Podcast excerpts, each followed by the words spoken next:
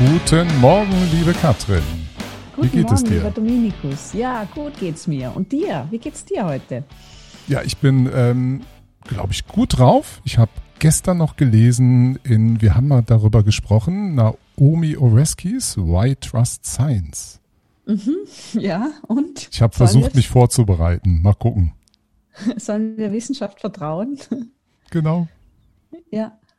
Ja, ähm, ich würde gerne heute mit dir reden über nicht, warum wir Wissenschaft vertrauen sollen. Ja, wir sollen Wissenschaft vertrauen, aber nicht zu sehr, sondern Wissenschaft als soziales Unternehmen, was eigentlich ganz gut dazu passt, glaube ich. Ich glaube auch, also was ich gelesen habe, aber ich bin mal gespannt. Wie du Na, das. Sag mal, nee, nee, ich, ich möchte, oh, wenn ich jetzt loslege, ich glaube. okay, dann wird es dein Podcast und das ist jetzt unserer. Okay. Ja.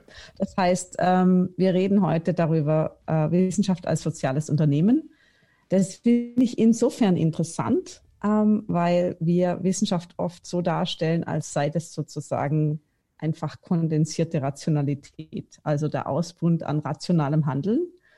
Und weil wir eine Vorstellung haben von Wissenschaftlern, und ich meine jetzt wirklich die Wissenschaftler, die männlichen Wissenschaftler wie ähm, ähm, Daniel Düsentrieb, die in so einem Kastel sitzen oder also für die Nicht-Österreicher in einer Kiste, in einer Schuppen sitzen und ähm, vor sich hin tüfteln und dann was rausfinden, was der Welt hilft. Und dann gibt es eben dieses Ding, aber sie verraten auch niemand, was sie gemacht haben.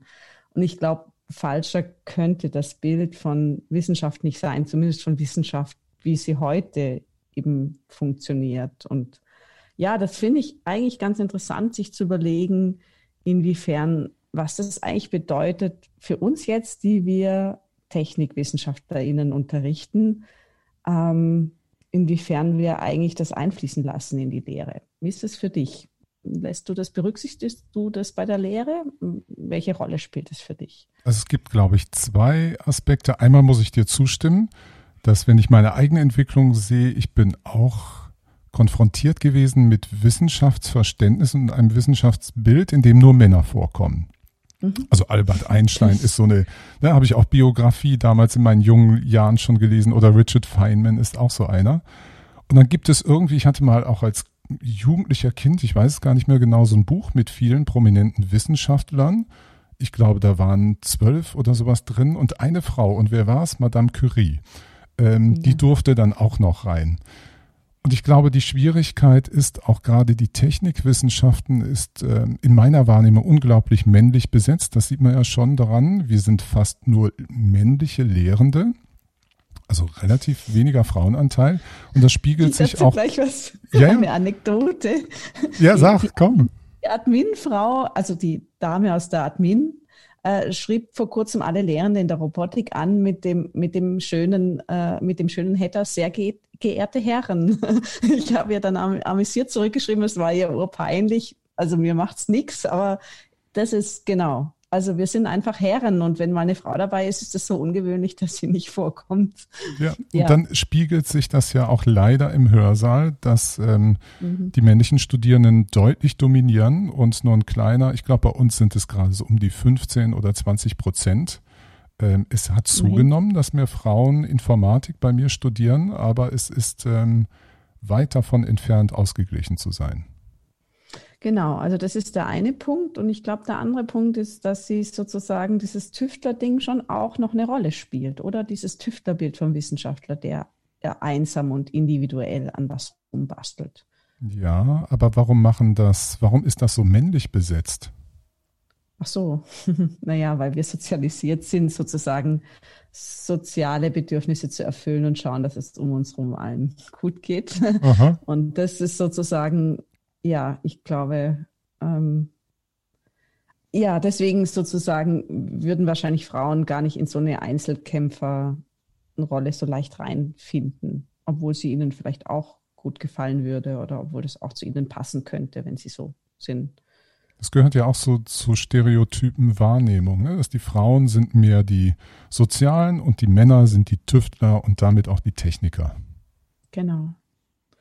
Genau, und das ist ja auch bezeichnend, dass zum Beispiel, ich unterrichte ja auch Wissenschaftstheorie, die Wissenschaftstheoretiker sind, die ich gefunden habe, die jetzt sozusagen vom Niveau sind, so sind, dass man sie den Studierenden eben auch anbieten kann, sind hauptsächlich Männer und die Wissenschafts, also die einzige, die ich in dem Fall gefunden habe, die relevant war, ist die Karin Knossettina. Das ist eine Soziologin, also die sich um die sozialen Prozesse in Labors gekümmert hat. Also das, sie hat eben auch äh, den, den, den, die soziale Natur des wissenschaftlichen Arbeitens sehr im Blick. Und das mhm. finde ich eigentlich sehr spannend, dass das eben aus dieser Perspektive kommt. Ja, und das habe ich, ähm, das habe ich in der Tat gestern, ich sagte ja eben in der Einleitung, ähm, dass ich Naomi Oreskes gelesen habe nochmal und ähm, den kannte ich jetzt auch schon vor. Es gibt ja auch Ludwig Fleck, der hat irgendwie, wann war das? Ähm, Anfang der 1900 irgendwas, ne? Hat er sich ja auch damit beschäftigt, wie Wissenschaft gemacht wird und ähm, gesagt, dass die Wissenschaftler in ihren Disziplinen Denkkollektive darstellen. Mhm. Also dass äh, Wissenschaft ein ein, ein Prozess ist, in dem Gedanken weitergereicht werden, transformiert werden. Jeder Mensch äh, interpretiert die Sachen anders, setzt neue Assoziationen dazu. Und das waren so die ersten Impulse, glaube ich, auch in der Wissenschaftstheorie festzustellen, Wissenschaft ist nicht nur objektiv irgendwie aufgrund ihrer Methodik oder die hat irgendwie nicht nur eine wissenschaftliche Methode, sondern es gibt ein ganz stark soziales Element dahinter. Also ja, und zwar nicht nur, also es gibt die Arbeitsgruppen, also das, das sieht man ja, wenn man jetzt wissenschaftliche Papers sich anschaut. Ich weiß nicht, wie es in der Technik ist, aber ich kenne es aus den Naturwissenschaften, da stehen irgendwie 20 Leute drauf, die an irgendwas mitgemacht haben. Also das heißt, es entsteht immer in Gruppen. Niemand steht ganz alleine im Labor, hat alleine die Idee und pipettiert das alle, alleine alles durch oder so. Und auch in den Sozialwissenschaften haben wir in der Regel Co-Autorinnen und Co-Autoren, sondern es gibt ja auch immer diesen sozialen Bezug durch den Publikationsprozess. Also diese Daniel Düsentrieb-Idee, dass ich etwas baue und dann habe ich es und dann ver verwende ich es alleine, ist ja nicht sinnvoll in unserer Gesellschaft. Also wir wollen ja das lesen, was andere schon gemacht haben. Wir könnten ja gar nicht das wissenschaftlich erreichen, was wir zurzeit erreichen, wenn wir nicht das kennen würden oder das in Erfahrung bringen könnten, was andere schon gemacht haben. Das ist die eine Seite sozusagen. Wir, also unsere Arbeit basiert auf dem, was die anderen tun. Und das andere ist, dass wir ja auch ähm, es für die anderen schreiben. Also äh, Karin Knossettina hat das äh, schön beschrieben, dass sie sagt sozusagen im, im Labor, was da passiert, was die machen, ist nicht pipettieren, die pipettieren auch, aber es scheint aus irgendeinem Grund immer um diese Papiere zu gehen, die sie schreiben. Also irgendwie werden die immer weggeschickt und kommen die wieder zurück, also die Papers, die wissenschaftlichen Fachjournalartikel. Und sozusagen das ist das Ziel der Arbeit. Also nicht irgendwas herzustellen oder so, sondern das Papier zu schreiben und damit das andere lesen können. Und das ist sozusagen diese andere Seite der sozialen äh, Natur, dass wir sozusagen schreiben, dafür, dass es andere lesen können, dass es einen Editor gibt, der entscheidet, ob es in sein Journal passt, dass wir einen Peer-Review-Prozess haben, in dem wir sozusagen uns abstimmen, was wir als wissenschaftlich relevant erachten und was nicht, was wir als gute wissenschaftliche Arbeit äh, ansehen und was nicht. Und das sind so die, also eigentlich drei Seiten. Also sozusagen wir bauen auf, auf das, dem auf, was andere tun. Wir machen es gemeinsam und wir machen es wieder für andere, die irgendwie so diesen sozialen Prozess von Wissenschaft eigentlich ausmachen. Und ja, ich finde eigentlich spannend, dass wir und in dem sozialen Prozess entstehen natürlich wie in allen sozialen Prozessen soziale Normen, die jetzt nicht unbedingt sozusagen von der, von der Rationalität sozusagen abhängen, also sie sind an sich rational, es ist rational, dass es sie gibt, aber sie sind sozusagen nicht vollständig rational erklärbar. Also ich kann nicht logisch herleiten, warum ich auf eine gewisse Weise zitiere zum Beispiel oder welche, welche Konventionen sich äh, ähm, ergeben haben in der Autorinnenreihenfolge oder so. Aber es gibt schon Gründe dafür, dass es Autorenreihenfolgen gibt und dass es Zitierweisen gibt. Und ich finde irgendwie erstaunlich, dass in der Lehre dass dieser soziale Aspekt, dieser Aspekt der Konvention meiner Ansicht nach oder meinem Gefühl nach relativ wenig vorkommt.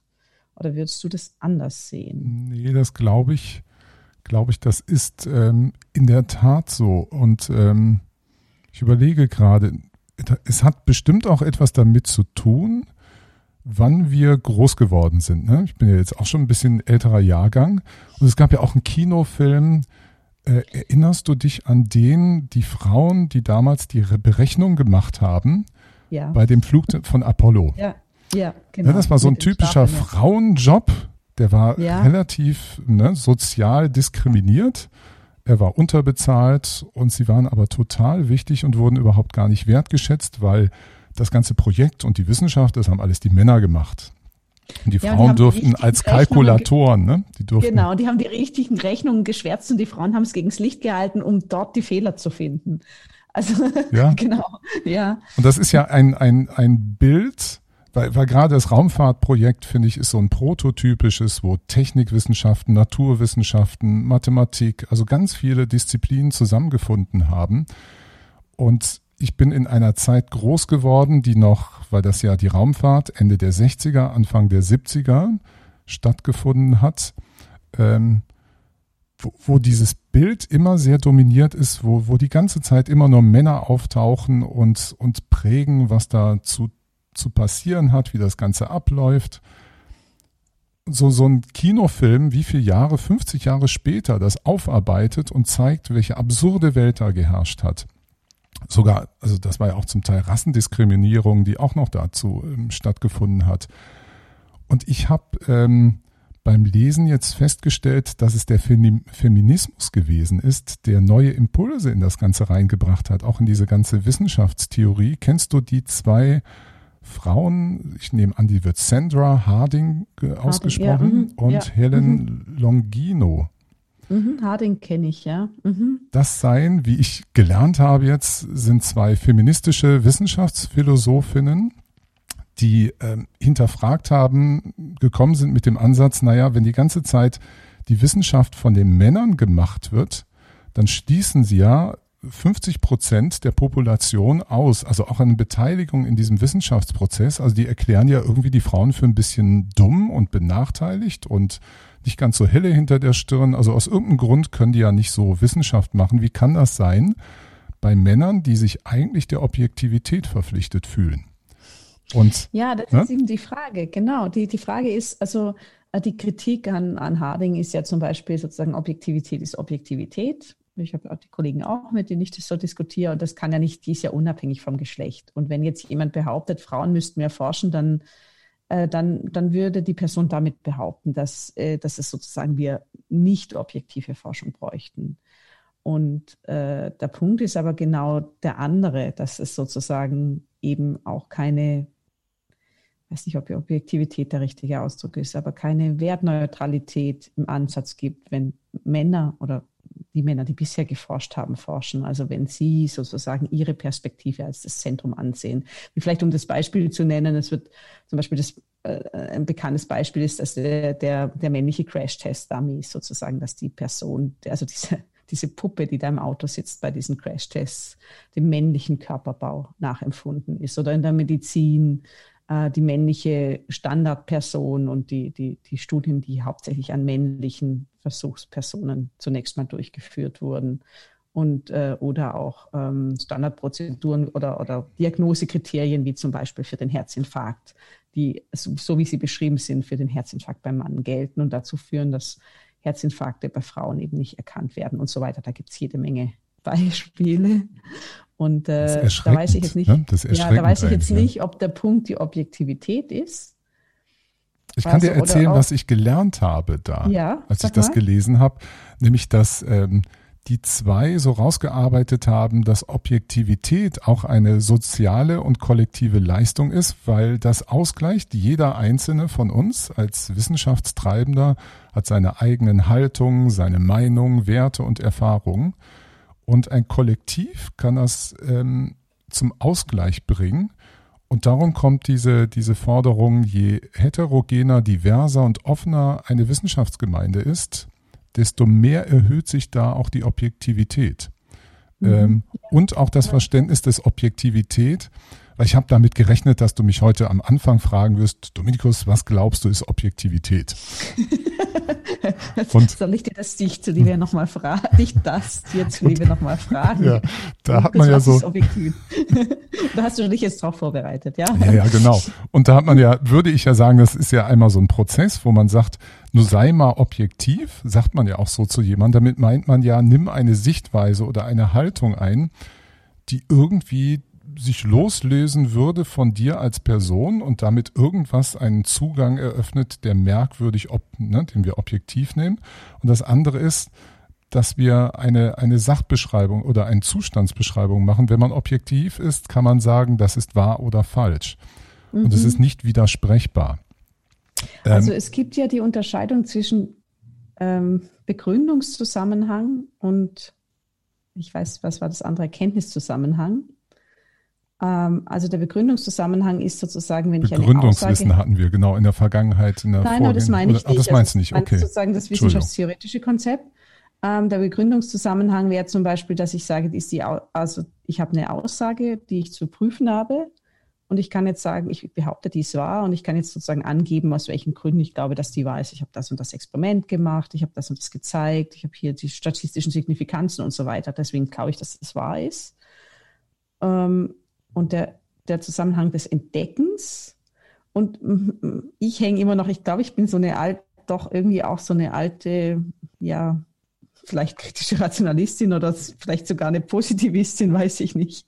Ähm, ich denke immer noch, irgendwie müsste das doch so sein, dass der Begründungszusammenhang, der müsste doch, da müsste doch Objektivität gelten. Also da müssten wir doch unabhängig vom Geschlecht, von, von der sozialen Herkunft, von der Race, ja, das verwendet man im Amerikanischen so, haben wir nicht so als Konzept, auch, was auch Vorteile hat, ähm, müssten wir doch sozusagen zu den gleichen Ergebnissen kommen. Auf der anderen Seite bei der Auswahl der Themenstellung, bei der, bei der Konzeption des Experiments, und da wird es schon schwierig, das sitzt nämlich zwischen sozusagen Entdecken und Begründen. Da haben wir natürlich unsere persönlichen ähm, äh, Lebenserfahrungen und auch unsere Erfahrungen, was jetzt unsere Probleme sind, die wir gelöst haben wollen. Also da finde ich tatsächlich auch den technikwissenschaftlichen Zugang jetzt als für mich neu und interessant, so drüber nachzudenken, weil ich denke, der technikwissenschaftliche Zugang legt Wert explizit auf die Problemdefinition und sagt das, also das herauszufinden, was das Problem ist, ist schon ein Teil ähm, der Wissenschaft oder des technikwissenschaftlichen Handelns. Während sozusagen der Popper, der sagt ja, sozusagen, ist vollkommen wurscht, woher eure Theorien kommen. Ihr könnt die erfinden, die können aus der griechischen Antike kommen, ihr könnt die euch irgendwo ausdenken, das ist ganz egal. Und dann macht sie mal ein paar Theorien, wie ihr die macht, ist euch überlassen. Und dann schaut sozusagen, welche hält den Falsifikations-, also den Widerlegungsversuchen stand und die, die übrig bleibt, die, die, die verwendet es jetzt mal weiter. Das ist mhm. sozusagen sein Programm. Und da finde ich irgendwie sozusagen und das kann, da kann ich mir vorstellen, sozusagen, da gibt es vielleicht in diesem Programm gibt es Objektivität, ja, in Frage sozusagen, muss ich diese Theorie widerlegen oder nicht. Ähm, in der Frage, welche Theorie ich da ins Rennen schicke, die ist natürlich vollkommen ähm, offen und die ist natürlich sehr wertgeladen. Und da ist es natürlich total wichtig, dass wir, wie du sagst, unterschiedliche Stimmen haben, dass wir Frauen und Männer haben, andere Geschlechter, Menschen verschiedener Herkunft und das, und das jetzt, um zum Punkt zu kommen, finde ich in der Technik, in den Technikwissenschaften, so wie du es jetzt auch kon dein Konzept eben sie beschreiben, äh, so interessant, dass hier die Problembeschreibung als so wichtiger Punkt auftaucht, weil genau die Problembeschreibung diese soziale Natur eigentlich in sich trägt. Mhm, richtig, ja, ja. Also auf alle Fälle, es, es fängt schon ist eigentlich ein interessanter Punkt. Bei den Technikwissenschaften ist das Problem immer ein sozial gemachtes Problem. Ja, ähm, genau. Nämlich ja, Technik ist, ist eine spannend. Nutzbarmachung ähm, von, von, von Mechanismen welcher Art auch immer für irgendeine Aufgabenstellung, die sich ja Menschen gestellt haben. Es gibt ja nichts, ähm, warum brauche ich jetzt die App, die mir irgendwas Besonderes leistet?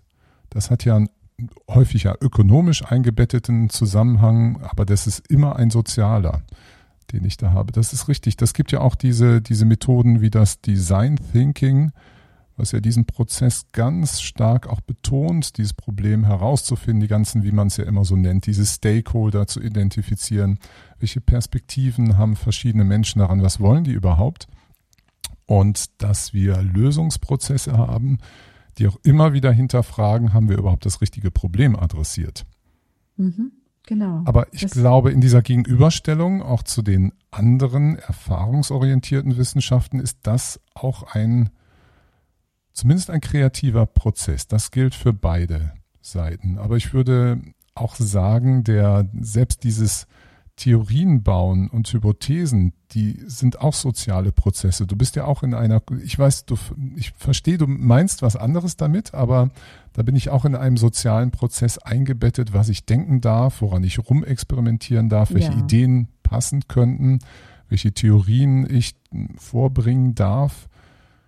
Naja, sicher. Und vor allem, das ist ja auch der, ich meine, vielleicht kurz, äh, unsere Zuhörerinnen sind ja eher Technikwissenschaftler, aber vielleicht kurz ein Schwenk in die Sozialwissenschaften. Wir haben ja da die großen, die große Trennung zwischen quantitativen, also Methoden mit Zahlen und qualitativem Arbeiten, also zum Beispiel Interviews. Und äh, die, die, die Qualis, wie wir sie nennen, also da gibt es richtige Lager, die sich auch heftig bekriegen und böse Briefe gegenseitig schreiben und so. Ähm, und ähm, die Qualis sind eben auch der Meinung, dass die Quantis, also die, die mit den Zahlen arbeiten, dass in diesem quantitativen Arbeiten schon eben auch immer wieder Werte und ähm, Subjektivität drinstecken. Also dass es, wenn ich zum Beispiel als Quanti würde ich Fragebögen durchführen, da sage ich, ich mache einen Fragebogen im Internet, ich programmiere den Fragebogen, dann tue ich ihn ins Internet, dann bin ich weg, sozusagen die Person, die den ausfüllt, sieht mich nie. Wie soll ich dich beeinflussen? Super objektiv, ja.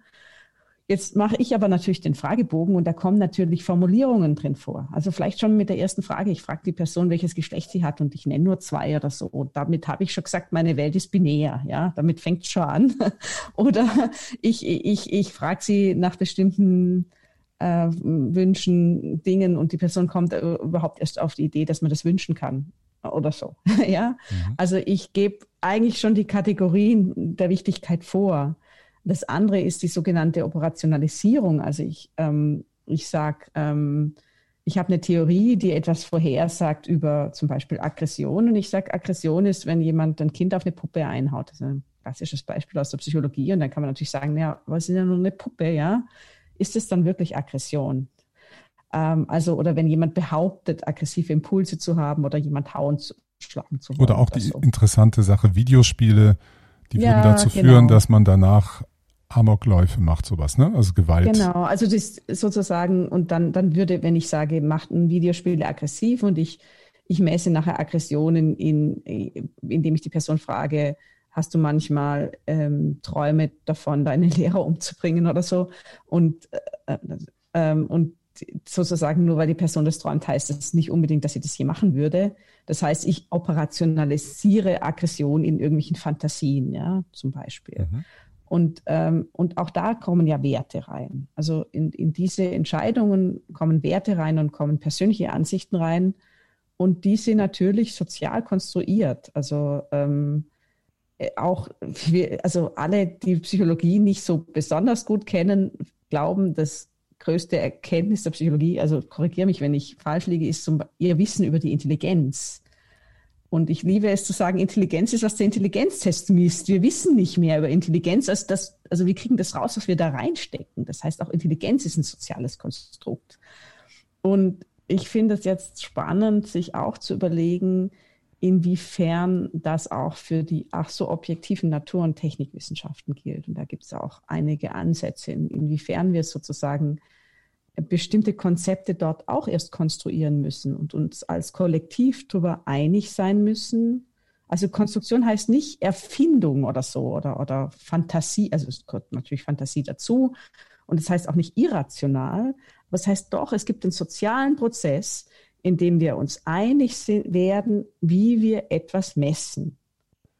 Ja, es gibt den sozialen, also in dem, Pro ich würde, wenn ich ergänzen darf, es gibt ja. den sozialen Prozess, was deine Wissenschaft oder deine Wissenschaftsdisziplin alles ausmacht. Also welche ja, Aussagen gelten, genau, welche gelten genau. nicht, welche Methoden sollen angewendet werden, mit welchen ja. Begründungen werden. Also du wirst mit einem, einem kompletten System ausgestattet, ja. wo sich eine Gemeinschaft, ohne dass sie das vielleicht ähm, direkt irgendwo alles festgeschrieben hat, aber wo du über das Kollektiv sozialisierst wirst, bestimmtes Wissen zu haben, bestimmte Methoden zu haben, bestimmte Ausdrucksweisen zu haben, bestimmte Umgangsformen zu haben, bestimmte Konventionen im Schreiben, im Zitieren, im Review-Prozess. Ähm, das glaube ich, ne, das das ist genau, das ist der Verdienst von Thomas Kuhn. Ich weiß nicht, ob den unsere Zuhörerinnen kennen. Das ist ein Wissenschaftsphilosoph und eigentlich Wissenschaftshistoriker, der nachvollzogen hat, dass es in Wissenschaften so ein Prozess gibt, wo sich die Wissenschaft erstmal formiert. Das ist das, was du gesagt hast, dass man erstmal ausmacht, was ist eigentlich unser Gegenstand, ja. Das gibt sozusagen die präparadigmatischen Phase, sozusagen die Phase vor dem ersten Paradigma.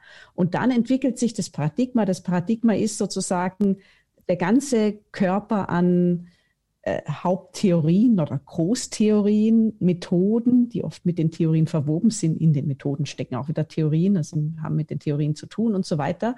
Und in diesem Theoriegebäude arbeitet man erstmal eine Weile, versucht Lücken in der Theorie zu schließen, schauen, gilt sie hier auch, gilt sie hier auch, unter welchen Bedingungen gilt sie hier. Und irgendwann kommen so viele sogenannte Anomalien, also die Theorie kann irgendwas nicht mehr erklären, es stimmt nicht mehr. Und dann kommt es zum sogenannten Paradigmenwechsel, dann muss man das Ganze über Bord werfen.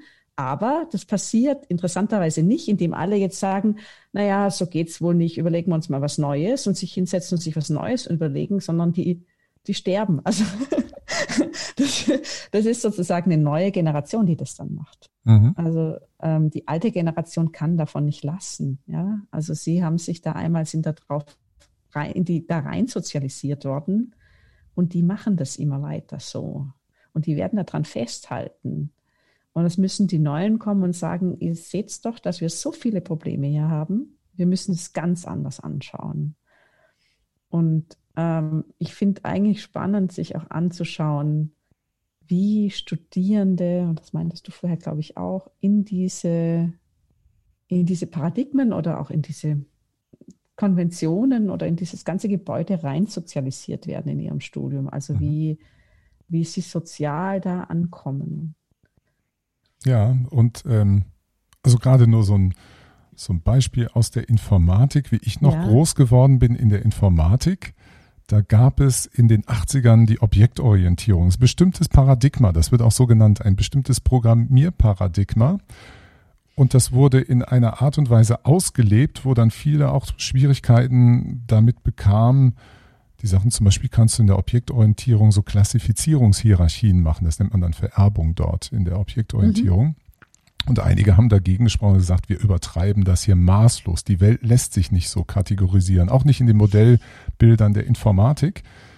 Und inzwischen gibt es diese, es gibt ein anderes Paradigma, die ähm, sogenannten deklarativen Programmiersprachen, da haben die funktionalen Programmiersprachen gerade deutlich die Oberhand. Das ist eine ganz andere Art, ähm, informatische Modellbildung zu betreiben. Und die wird immer prominenter und setzt sich in den Programmiersprachen immer mehr durch. Also ein neues Paradigma drückt immer mehr durch. Und wenn man so einer ist, der mit einem bestimmten groß geworden ist, da muss man, merke ich auch so, graduell in das Neue reinwachsen, während junge Studierende werden viel selbstverständlicher groß damit ist, das Funktionale heute dazugehört. Also du schaffst und, es ohne zu sterben sozusagen.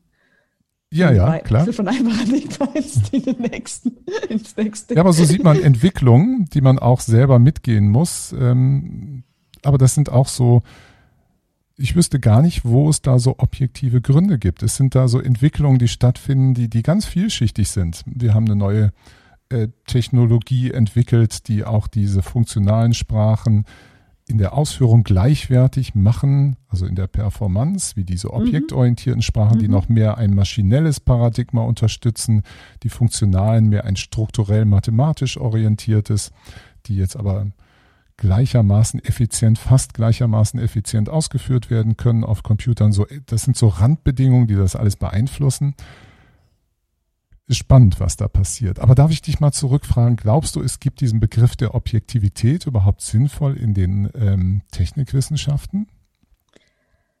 Ha, du fragst mich über Technikwissenschaften. Ja, also ich glaube. Ja, du hast ja ein Gefühl, glaube ich. Ne? Genau, ja. Also ich glaube, dass der Begriff durchaus sinnvoll ist. Und zwar wir haben ja letztes Mal und vorletztes Mal waren wir uns nicht so ganz einig und ich glaube, ich weiß aber inzwischen, wie das ist oder wie wir uns einig werden könnten, ob jetzt eine technikwissenschaftliche Bachelorarbeit eine wissenschaftliche Arbeit ist oder nicht. Und ähm, ich glaube, wir sind irgendwie zu diesem äh, Punkt gekommen, die arbeiten nicht wissenschaftlich in dem Sinne, dass sie Wissenschaft machen, aber sie arbeiten wissenschaftlich im Sinne, dass sie Wissenschaft und wissenschaftliche Methoden korrekt anwenden. Und deswegen kann man das wissenschaftlich nennen. Und jetzt fragt man sich immer noch, naja, was Studierende fragen dann, ja, was macht eigentlich diese Bachelorarbeit wissenschaftlich, ja? Und ich glaube, dass das Konzept der Objektivität Ihnen da helfen kann. Also was heißt eigentlich Objektivität? Objektivität heißt, also wenn du mich jetzt gefragt hättest am Anfang, was Objektivität ja. heißt, hast du? Ja. Habe ich was dazu gesagt? Was? Okay, ich, also ich, konkret gesagt, Objektivität heißt, dass ein Ergebnis unabhängig ist von der Person, die das ähm, erzeugt, also die zu diesem Ergebnis kommt, die diese Erkenntnis hat. Also Wissenschaft ist unabhängig von der Wissenschaftlerin, vom Wissenschaftler, vom Forscher. Ähm, in dem Sinne, dass sozusagen, wenn jemand anders genau dasselbe tut, er oder sie auf genau dasselbe kommen müsste. Und ähm, das finde ich einen ganz interessanten Grundsatz für die Technikwissenschaftlerinnen, die Werdenden sozusagen, dass ihre Arbeit, die sie schreiben, kein persönlicher Erlebnisaufsatz sein soll. Ja? Mhm. Ich soll nicht also auch so sehr ich das mag, mal, manchmal schreiben die so nett, ja, und ich will sie nicht rauskorrigieren, weil es so nett geschrieben ist und ich korrigiere es dann auch nicht raus. Es darf so bleiben bei mir. Ich weiß nicht, was die Kollegen machen. Aber also mal grundsätzlich sollen sie mir nicht erzählen, wie es gerade dazu kam, dass gerade sie das rausgefunden haben, sondern wie man, unpersönliches Mann, so etwas herausfinden kann oder so etwas bauen kann. Also nicht, wie es gerade gekommen ist, dass sie das erfunden haben, konstruiert haben, sondern wie man so etwas konstruiert. Dass eben auch andere das nachkonstruieren können, die, was weiß ich, nicht so klug, charmant, guruhaft sind wie sie, ja. Und das nimmt ja eigentlich auch diesen, diesen Genie-Begriff von der Wissenschaft. Also ähm, wir haben es jetzt gerade in der, in der Corona-Zeit mit Experten zu tun, denen einfach deswegen geglaubt wird, weil ihnen, weil sie Expertinnen weiter oft Experten sind, beziehungsweise ihnen Expertise unterstellt wird und die gar nicht mehr begründen müssen, warum sie etwas behaupten oder der, nach deren Begründungen gar nicht gefragt wird. Und Objektivität ist für mich genau das nicht, sondern Objektivität ist, es ist egal, ob der Drosten das sagt oder irgendjemand anders solange ich nachvollziehen kann, was er sagt und äh, wie er zu seinen Schlüssen kommt. Und ich glaube, das würde der Thorsten genauso sehen. Und das ist was, was ich irgendwie den Studierenden beibringen möchte, dass sozusagen das ein leitendes Prinzip für ihre Arbeit sein kann. Dass sie sozusagen es jetzt machen, aber dass es jeder andere auch machen können muss und dass sie es so beschreiben müssen, dass es jeder andere auch machen kann. Da ist die ja.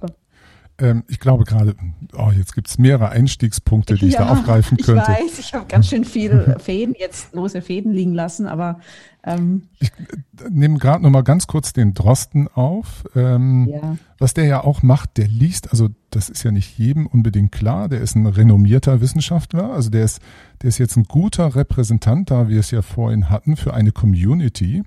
Mhm. Und der liest auch wahnsinnig viel. Der ist in ja. dieser Community drin, er ist anerkannt. Und ähm, was ja auch noch dazu kommt, er versucht wiederzugeben, was Konsens in dieser Community ist. Und trennt ja auch, da ist er ja auch relativ vorbildlich, er trennt ja auch, wenn er als Wissenschaftler agiert oder wenn er sagt, da habe ich eine Meinung zu. Ähm, das ist ja auch so, ja, eine, so ein genau. Punkt. Es gibt ja ganz viele Wissenschaftler, die sich auch raushängen, ähm, die irgendwas meinen, über die Welt dann erzählen zu müssen, was komplett außerhalb ihrer Domäne liegt. Und man hört ihnen zu, weil sie ja sonst in der Wissenschaft so intelligent sind, dann müssen die auch woanders was Kluges sagen. Also ich glaube, das hier ist ein großes Problem. Das haben wir in der Wirtschaftswissenschaften ganz stark, dass so, weiß ich nicht, irgendein Gynäkologie Gynäkologieprofessor an, am, am, am Spital, am Krankenhaus für unsere deutschen Zuhörerinnen, ähm, schreibt was über die Welt und die Weltseele und die Physik an sich. Und alle zitieren das, meine Studierenden zitieren das in ihren Arbeiten, weil das ist ja ein anerkannter, der ist ja Professor, da muss er das ja wissen, aber der ist nicht Professor für die Welt an sich. Und selbst wenn er Professor für die Welt an sich wäre, würde ich von meinen Studierenden erwarten, von meinen Studierenden erwarten, dass sie sich anschauen, wie er das begründet, warum das so ist. Also einen gewissen kritischen Zugang zu ja, dem, was sie da und, liest. Und jetzt kommt noch zu dem, das ist richtig. Du, du kannst dir angucken, was eine Person geschrieben hat. Aber wir waren ja bei dem Punkt Objektivität. Ja. wird dadurch erhöht, ne, dass die Heterogenität, Diversität, Offenheit einer Wissenschaftsgemeinschaft hergestellt sein sollte. Ähm, wo wir dann auch immer schauen müssen, ist diese eine Person, die mir gerade was erzählt, sie mag sogar publiziert haben in High-Quality-Journals. Also sie mag ähm, in hohen Status ähm, Magazinen und wissenschaftlichen Publikationen vertreten sein, weil sie dort ihre, ihre Perspektiven, ihre individuellen Ansichten eingebracht hat und Reviews überstanden hat, ja. Aber wir müssen immer noch gucken, ist diese Person trotz alledem isoliert? Sind die Ideen übernommen worden? Also wir müssen immer noch gucken, was sagt die Gemeinschaft zu dem Ganzen. Gehört das zum stabilen Kern einer Community oder bist du bei aller Publikationsfähigkeit immer noch so ein Outsider, der ja, irgendwas, und, ne? Und wir müssen noch ein Stück kritischer sein, würde ich sagen. Vor allem in den Sozialwissenschaften, Technikwissenschaften lasse ich mir einreden, dass es vielleicht anders ist, mhm. aber auch wenn es stabile Communities gibt, heißt es noch lange nicht, und da komme ich wieder zu Kuhn und den Paradigmen, dass die nicht einbrechen können irgendwann. also stabile Communities, also die, der Wissenschaftsbetrieb hat viele Methoden und Mittel, um sozusagen Rationalität und Objektivität zu fördern oder sicherzustellen, in Anführungszeichen. Aber sie, es, es ist auch nicht perfekt. Und deswegen können sich so zum Beispiel so Publikationszirkel rausbilden. Zitiert du mich und ich zitiere dich und dann kommen werden wir, wir hier schaffen wir das hier, dass wir hier sehr prominent sind und immer dauernd zu hören sind. Wir können aber trotzdem falsch liegen. Ja? Mhm. Das heißt, auch wenn es einen Common Sense zurzeit in der Wissenschaft gibt, heißt es nicht, dass der sich nicht ändern kann. Und gute Wissenschaftler wissen das. Also ähm, wenn wir jetzt das Drosten-Beispiel nochmal äh, nehmen wollen, das, das Coole an ihm fand ich, dass er einmal sozusagen in einem Podcast seine Meinung am nächsten Tag revidiert hat und hat gesagt, ich habe ein Paper gelesen und bisher war sozusagen meine und auch die Meinung der Scientific Community zu diesem Thema X. Aber ich habe jetzt einen wissenschaftlichen Artikel gelesen und der stützt das jetzt gerade um und ich glaube, es ist doch anders. Mhm. Das finde ich ganz wichtig, sozusagen diese Kritikoffenheit von Wissenschaft. Absolut, also das ist mit dieser Offenheit, Natur, ja, genau. Ja, ne? genau. Mhm.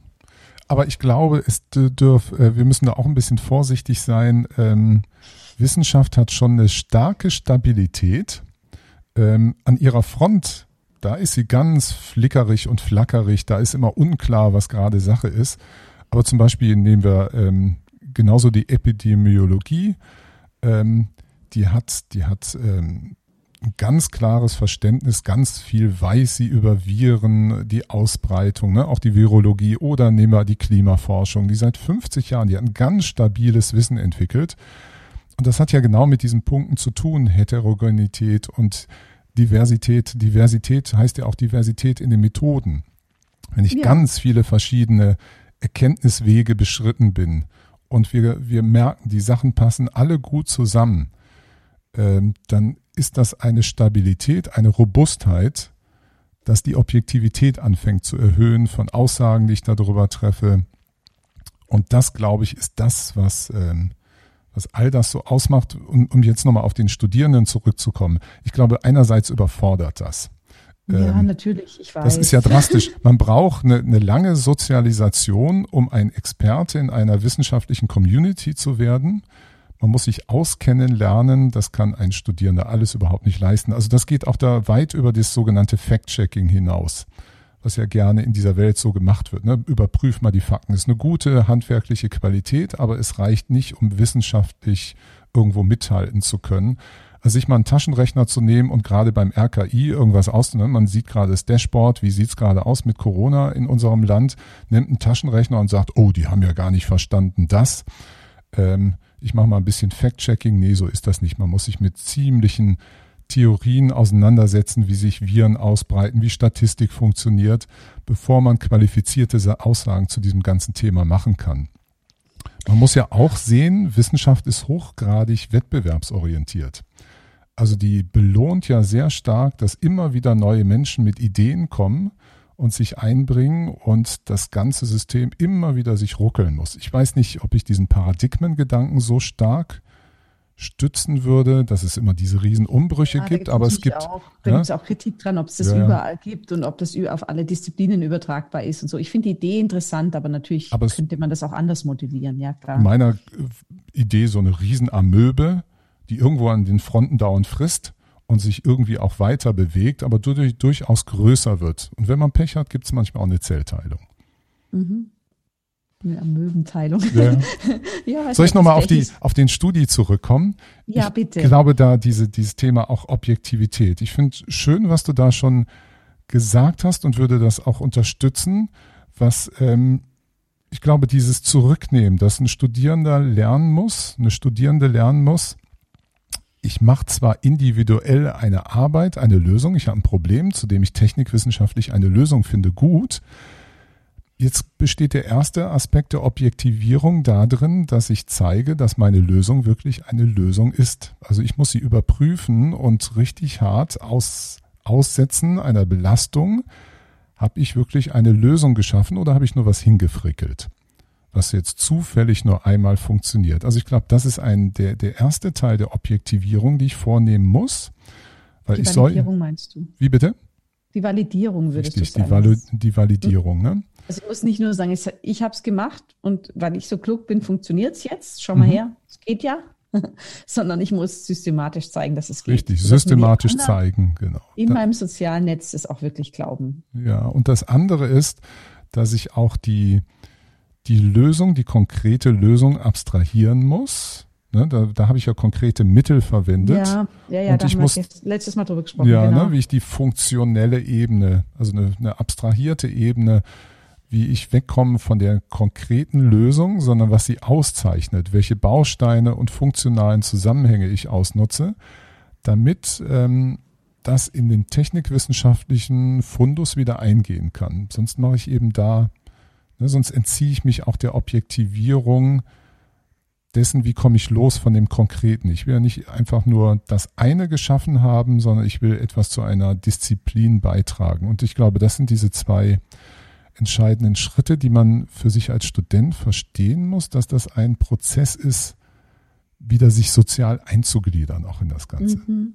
Ja, und das könnte auch in gewisser Weise entlastend sein. Ich glaube, dass es bei Studierenden und auch bei Lehrenden, die jetzt zum Beispiel gesagt haben, ich soll das unterrichten, diese Vorstellung gibt, eben von Wissenschaft als kondensierter Rationalität, also dass es alles rationale Gründe gibt und dass wenn man nur nachdenkt, dass man dann weiß, wie man so eine Arbeit schreibt, so eine wissenschaftliche Arbeit, dass das alles logisch ist und dass wenn man strauchelt, wenn man Probleme hat mit dieser wissenschaftlichen Arbeit, mit dem, mit dieser Textform und mit dieser, wie ich jetzt das, wie bei, binde ich jetzt den Gedanken anderer ein, wie, wie stelle ich das alles dar, dass es nur daran liegt, dass man nicht gescheit nachdenken kann.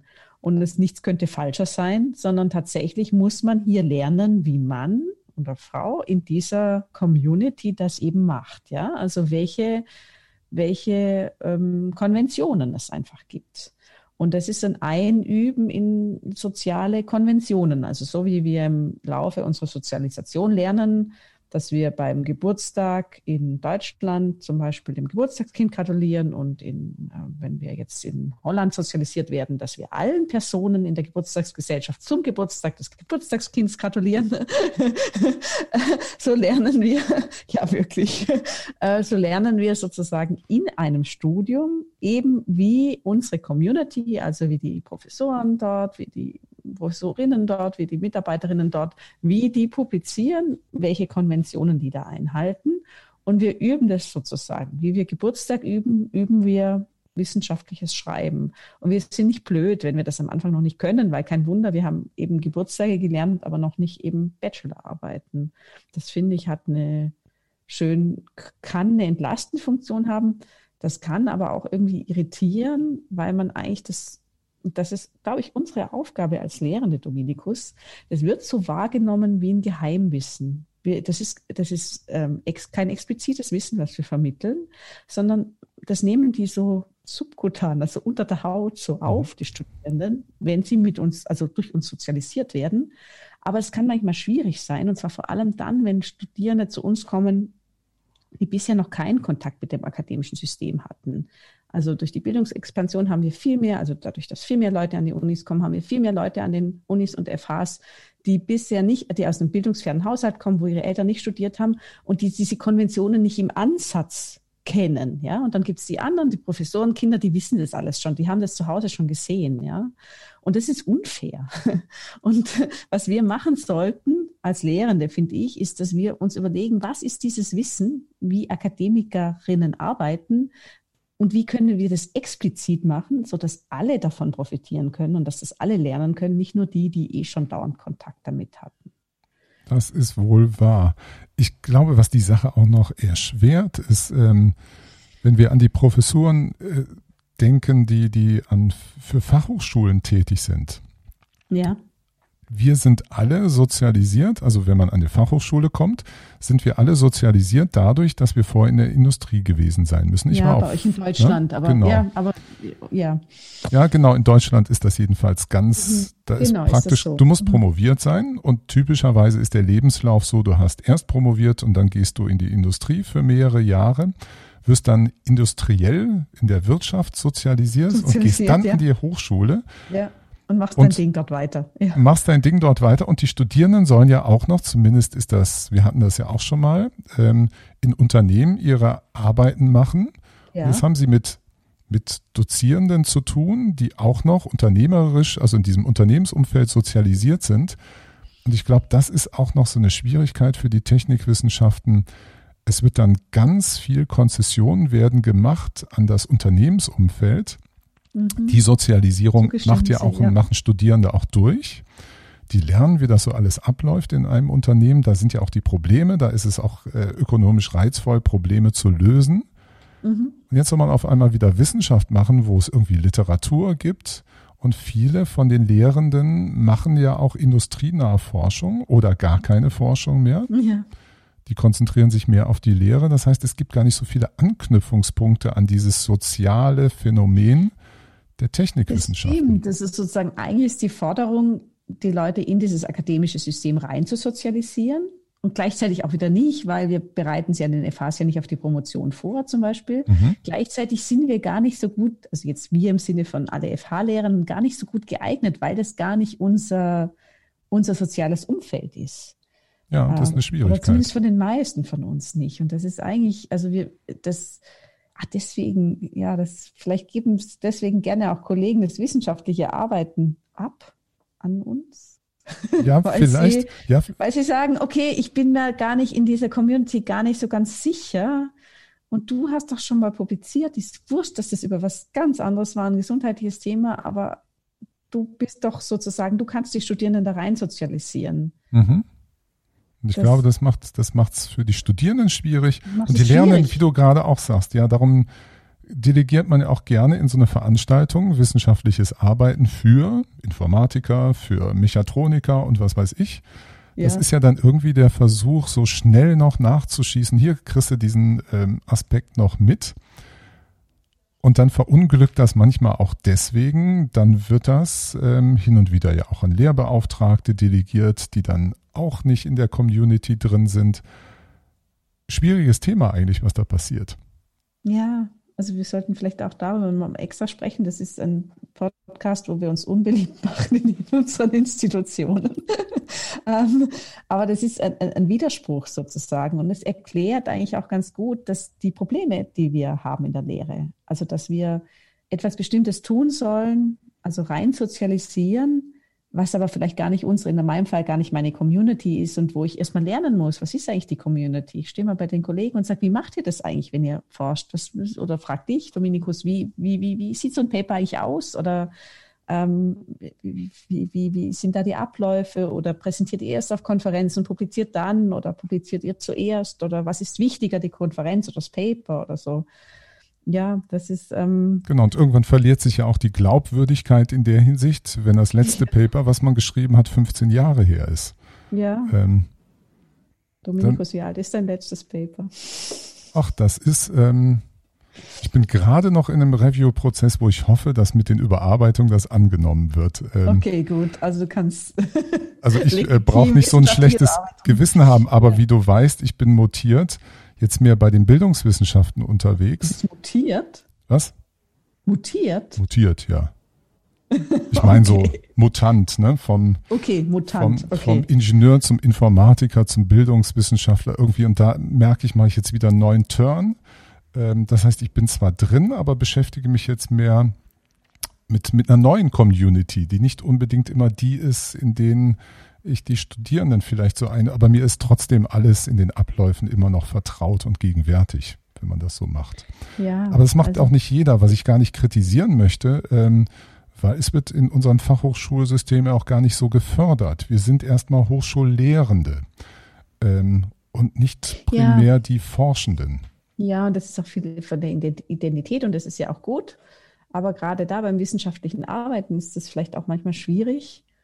Und ich überlege jetzt gerade, ob es eine Möglichkeit gibt, das ins Positive zu wenden. Ähm, aber vielleicht die, dass wir eben es auch einfach uns gemeinsam erarbeiten. Also für mich ist das auch ein großer Spaß. Ich erarbeite mir das mit den Studierenden, was ihre Community ist. Ja, also ich, ich erfahre so viel von ihnen, wie sie von mir. Beim letzten Mal habe ich irgendwann gesagt, äh, ich glaube, es interessiert mich sehr, aber ich glaube, ich werde dafür bezahlt, dass ich ihnen was beibringe. Und jetzt reden, jetzt redet halt wieder ich, obwohl das eigentlich interessanter ist, was sie mir erzählen aus ihrer Disziplin. Aber das kann, ist eben einfach auch eine gemeinsame ein gemeinsames Erarbeiten dieser, dieser Sozialisationswelt oder ja. gemeinsame Erarbeiten dieser, dieser Regeln. Wie, wie, wie funktioniert das eigentlich und wie können wir, ich kann natürlich gute Hinweise geben, was das Schreiben betrifft. Da, das war mir vorher auch noch auf der Zunge gelegen, dass dieser Gedanke an die Objektivität auch beim Schreiben hilft. Also wenn man, wenn man den Schreibstil sozusagen verfeinert, wenn man einen Entwurf hat und man überarbeitet ihn, man denkt sozusagen, ich muss objektiv sein, dann bringt es einen zu einigen Entscheidungen, wie man jetzt auch schreiben kann. Und das kann helfen. Und da kann ich natürlich helfen, aber bei allem anderen müssen wir das eben auch zusammentun. Mhm. Und das ist auch nochmal so ein, so ein Aspekt, wenn du das wissenschaftliche Schreiben nimmst. Wo im ja. Studium wird geschrieben bei den Techies? Das heißt, das ja. ist auch so eine seltsame äh, Konstruktion, als ob man den, den Schreibprozess auch so fast so wie einen technischen Prozess behandeln könnte, was nicht funktioniert das wissenschaftliche Schreiben hat auch so seine Eigenarten. Ähm, also ganz andere, als ich jetzt die, die, das Studium in den Bildungswissenschaften gemacht habe. Das ist ein richtiges Schreibstudium, wo man vom ersten Tag an, die erste Prüfungsleistung, die man macht, muss man was schreiben. Und richtig ja. viel muss man schreiben. Man muss viel lesen dazu. Dieses, dieses Schreiben wird die ganze Zeit trainiert und geübt und ein Techie Informatikern, Ingenieur, Ingenieurin, Informatikerin, was machen die den ganzen Tag? Die lernen ganz viel Handwerkliches. Ähm, sie lernen Techniken, Methoden, Instrumente, um Probleme zu lösen. Und was schreiben sie die ganze Zeit? Klausuren. Ja, Aber sonst ist wenig, ne? Und dann wird auf einmal ja. erwartet, dass ein Kurs reicht, dich einzuführen in diese Domäne noch genau, des Schreibens. Genau, und die sollen ihnen das Schreiben gescheit beibringen. Das ja. ist, die Kollegen sagen, die schreiben unmöglich oder manche schreiben unmöglich. Mach du, dass sie nach einem halben Jahr bei dir fünf Sitzungen ordentlich schreiben. Und wenn ich aber mir klar mache, dass wissenschaftliches Arbeiten in einem Sozialisationsprozess gelernt wird, dann ist es nichts, was man sozusagen in fünf Einheiten beibringt, sondern da sozialisiert man sich selber rein. Also da wächst man selber rein, wächst man mit, indem man es tut. Und deswegen, ich meine, meine Empfehlung an die Studierenden ist irgendwie illusorisch, weil ich meine, warum sollten sie das machen? Aber wer halt beständig zu schreiben, beständig zu lesen, um eben mitzukriegen, wie in ihrer Community eben gearbeitet wird. Also in ihrer, auch in ihrer wissenschaftlichen Community, wie gearbeitet wird, dass sie eben Papers lesen, dass sie aber das ist natürlich, die haben eh genug zu tun und so. Das kann ich ja, genau. Das Studium, das Studium gibt ja gar nicht die Freiräume, so etwas zu tun oder genau, plant es ja genau. kaum. Also aber es ideal ist, ich bin ein bisschen schwarz-weiß, ne? aber es ist nicht so, ja. Ideal wäre sozusagen, dass in anderen Lehrveranstaltungen eben auch Papers gelesen werden, also wissenschaftliche Fachartikel oder zumindest Lehrbücher und nicht nur Folien, in denen Punktationen stehen. Also auf den Folien stehen immer die Punktationen. Das führt dazu, dass ich auch immer Arbeiten abgegeben kriege, wo immer so Punktationen drin sind. Und ich sage, meine Mindestanforderung ist ganze Sätze, ganze Sätze. Also üben jetzt mal ganze Sätze. Aber warum sollten die ganze Sätze schreiben, wenn sie das sonst nie müssen? Ja. Mhm. Und äh, kommt mir da auch komisch vor, wenn ich auf meine ganzen, auf meinen ganzen Sätzen bestehe. Auf meine ganzen Sätze bestehe, ja. Ähm, aber also ich glaube, du sagst gerade, wir müssen was Positives anschließen ja. noch zum Schluss. Ähm, ja. Ich, ich denke, natürlich ist das ein, eine Diagnostik, die wir gerade betreiben, die, die ähm, auch Schwächen aufzeigt, dass vielleicht einiges nicht ganz ideal so läuft mit so einem Kurs wie wissenschaftliches Arbeiten in einem bestimmten Fach und dass man nicht einfach nur so Kompetenzen so vermeintlich nachschießen kann und dann kann man das. Aber ich glaube, das Positive ist äh, überhaupt, dass wir darüber sprechen. Ja. Für genau. unsere Studierenden genauso wie für unsere Kolleginnen alle. ähm, weil ich glaube, das ist einfach ein, ein, ein Aspekt, der wenig ähm, offengelegt wird. Ja, und wir sollten uns eben einfach, ich, ich, ich sehe das dann auch als Aufgabe an mich, darüber nachzudenken, wo habe ich ein implizites Wissen, was ich bisher noch nicht weitergegeben habe und was ich eigentlich weitergeben könnte. Und wo gehe ich davon aus, dass Studierende eh schon das können müssten? Sagen, naja, die haben ja eine Matura, also ein Abitur für unsere deutschen Hörerinnen, äh, die haben ja eine Matura, also müssten sie das können, ja. Dann, sondern sag, okay, sie können das offensichtlich nicht und ich habe jetzt ein Wissen und es ist jetzt meine Verantwortung, auch das weiterzugeben und es ihnen so leicht wie möglich zu machen. Mhm. Ja, wir sollten uns an der eigenen Nase fassen, was wir da noch tun können. Unbedingt. Ich glaube, das schreit sowieso alles nach Fortsetzung. Ja, natürlich. Dominikus, ich freue mich aufs nächste Mal. Ja, ich hoffe, unsere ich Zuhörerinnen auch. freuen sich auch. Und ähm, was machen wir nächstes Mal? Sollen wir das schon verraten oder spoilern wir heute nicht? Na, den Spannungsbogen lassen wir. Ähm, also der, das Gespräch heute macht so viele Sachen für mich auf. Ich könnte mir drei, vier verschiedene Themen vorstellen. Das machen wir erstmal untereinander aus. Okay, alles klar. Allen anderen sagen wir jetzt mal Tschüss und auf Wiedersehen und Ciao. Baba, wie man in Österreich sagt. Macht's gut und bis zum nächsten Mal. Ciao, ciao.